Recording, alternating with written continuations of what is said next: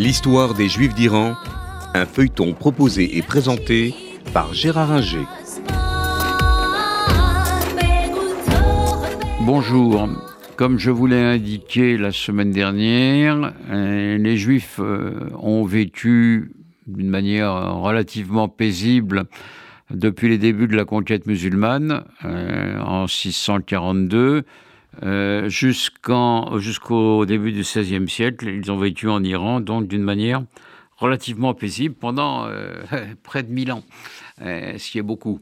tout va changer et ça ne va plus être le cas avec l'arrivée d'une nouvelle dynastie, les Séfévides, euh, qui euh, prennent le pouvoir euh, donc au XVIe siècle et qui vont adopter une religion musulmane un peu différente de celle qui domine un peu partout dans le monde musulman, le sunnisme.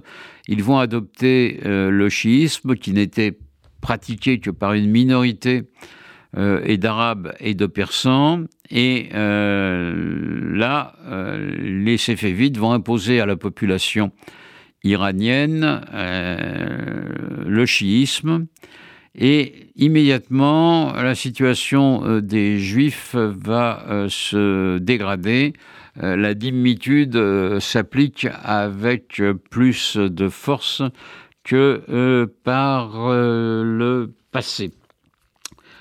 À partir euh, du XVIIIe et au début du XIXe siècle, les choses vont empirer et le pacte de Mar est appliqué avec beaucoup plus de sévérité, ce qui fait que les Juifs d'Iran vont se voir interdire, par exemple, de sortir quand il pleut, de porter des chaussures identique à celle des musulmans, euh, de descendre du trottoir euh, quand euh, ils croisent un musulman.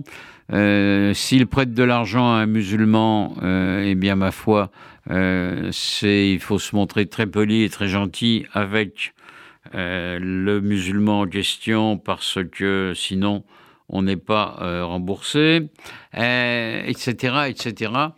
Toutes sortes de mesures restrictives euh, qui vont même aller euh, au début du 19e siècle dans une ville comme euh, Mashhad ou Meshed, qui est une grande ville iranienne, à un pogrom, un véritable pogrom, un massacre des, des Juifs par la population locale. Donc là, on atteint à peu près le fond de la situation des Juifs en Iran. C'est la période la plus sombre. Euh, qui s'étend du XVIe au XIXe siècle et surtout donc de la fin du XVIIIe à la fin du XIXe siècle. Les Juifs sont méprisés plus que les chrétiens, euh, plus que les sunnites, euh, et donc se voient vraiment limités au point que l'apprentissage de l'hébreu va être euh, limité et au point que la vie spirituelle va euh, s'effondrer véritablement, ainsi que la vie économique, les juifs étant de petits commerçants ou des artisans joailliers, orfèvres, euh, etc., vont avoir de plus en plus de mal à vivre dans cet Iran qui, par ailleurs, perd sa puissance autant au début du XVIe euh, siècle, euh, au début de la dynastie séfévide, euh, l'Iran conquiert le nord de l'Inde, par exemple, qui devient musulman avec les Moghols, qui sont proches des séfévides. Autant au début, donc au XVIe siècle et XVIIe siècle, l'Iran tient tête véritablement à euh, l'Empire ottoman, euh, à l'ouest.